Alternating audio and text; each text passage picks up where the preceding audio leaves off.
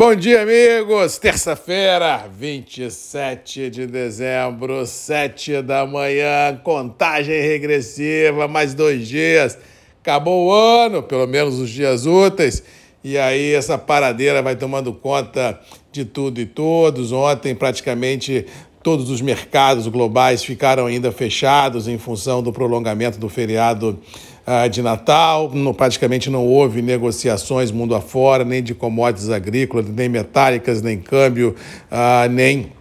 mercado uh, de renda variável, apenas as criptomoedas operaram, mas mesmo assim sem nenhuma pegada. Para hoje, na reabertura dos mercados, faltando dois dias úteis para acabar o ano, não vislumbro nenhuma grande volatilidade, nenhum grande ativo negociado. Eu acho que ajustes uh, de posições em aberto no mercado devam ficar notórios em todos os ativos e assim, salvo, é claro, um fato novo, eu acho que o ano vai dando uh, seus últimos suspiros. Por falar nisso, isso as questões climáticas mundo afora né, vem mostrando que o mundo está literalmente em transe. Você vê aqui nos Estados Unidos um ciclone bomba, né, que eles chamam lá de uma mega massa de ar polar que desceu ah, para o Canadá e para os Estados Unidos, fez com que as temperaturas caíssem a níveis inimagináveis em alguns estados da Federação Americana, com temperaturas abaixo de 10, de 20, de 30, de 40, de 50 graus.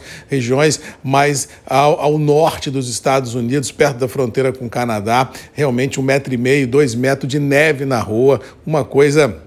nunca vista até em Miami, como aqui praticamente no Caribe, teve temperaturas muito baixas também, ou seja, o mundo, cada dia que passa, mostra mais que está doido. E por falar nisso, as chuvas que assolaram o Espírito Santo de forma contundente nas últimas semanas e no sul da Bahia ainda continuam a causar estragos por aqui, não pela continuidade da chuva, mas pela ressaca que essa situação deixou em grandes regiões produtoras, em grandes regiões de logística de escoar a produção, de escoar os bens pelo Brasil. É impressionante como as águas não baixam aqui no norte do Espírito Santo, no sul da Bahia. Relatos, vídeos, fotos que acabam chegando dia a dia para gente aqui mostram BRs inundados, lavouras minando água. Uma situação assim que, sinceramente, eu nunca vi e nem sei como que resolve, porque é muita água espalhada, é muita situação complicada. Eu não sei o que fazer de fato e de direito para escoar essa água de forma rápida. Ou seja, esse rescaldo da chuva deve e vai fazer com que as lavouras atingidas por esse, eh, por esse mar de água que assolou a região produtora possa trazer algum tipo de dor de cabeça vislumbrando os próximos ciclos produtivos. Eu ainda não sei, sendo muito honesto, mensurar o tamanho do problema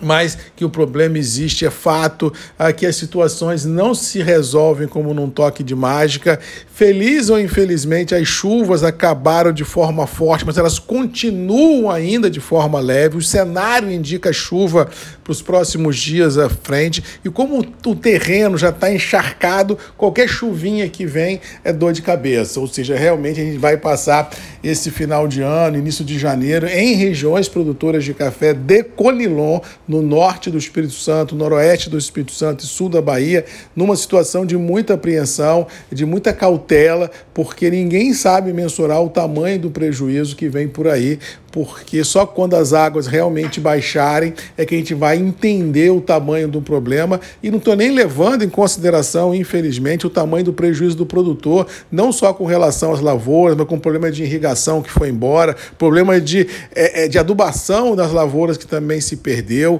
ou seja, realmente os prejuízos são grandes por aqui e realmente a gente não consegue ainda mensurar o tamanho disso, porque em muitas regiões nem acesso se tem ainda, ou seja, realmente é uma situação de muita cautela, de muito conservadorismo nas apostas, mas o que a gente pode, não digo afirmar, mas deixar assim muito claro em cima da mesa que tem problema. Isso aí não tem para onde correr. Inclusive ontem, notícias também, como avisei aqui ontem de manhã e avisei na semana passada, que a chuva tinha descido no mapa e desceu, já atingindo regiões de Minas Gerais, trazendo prejuízos também a campo e a cidade, regiões do Rio de Janeiro, regiões do norte norte de São Paulo, ou seja, e ao que parece, esse cenário climático nessas regiões continuará a trazer apreensão pelas próximas horas. Resumindo, estamos terminando tanto no hemisfério norte como no hemisfério sul, realmente com muitas ansiedades climáticas que devem impactar os mercados,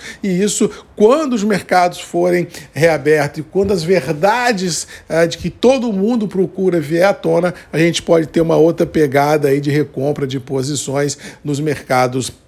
globais. Mas para hoje eu acredito que Nova York, Londres e dólar devam se manter mais ou menos estabilizados dentro do atual intervalo mercadológico. Não vislumbro nenhuma grosseira volatilidade, pode subir um pouquinho, cair um pouquinho, mas grosseira volatilidade não vejo e só torcer mesmo para que as águas baixem, para que a gente possa ter de fato e de direito uma noção do tamanho do problema que vem por aí e pedindo a Deus que dê muita sabedoria, que dê muita resiliência, dê muita bom senso aos produtores que estão sofrendo com essa situação para realmente é, ter luz é, no fim do túnel para enfrentar os desafios e com certeza superá-los. No mais, vamos ficando por aqui, desejando a todos uma boa terça-feira, acreditando que Bolsa Dólar e preços internos do café é isso que está aí mesmo, sem grandes novidades, só mesmo em 23, quando a folhinha virar, com certeza os mercados ganharão uma outra pegada por ser trabalhado. No mais, boa terça-feira, fiquem com Deus e até amanhã, sete da manhã, Marcos Magalhães, Voz do Café e você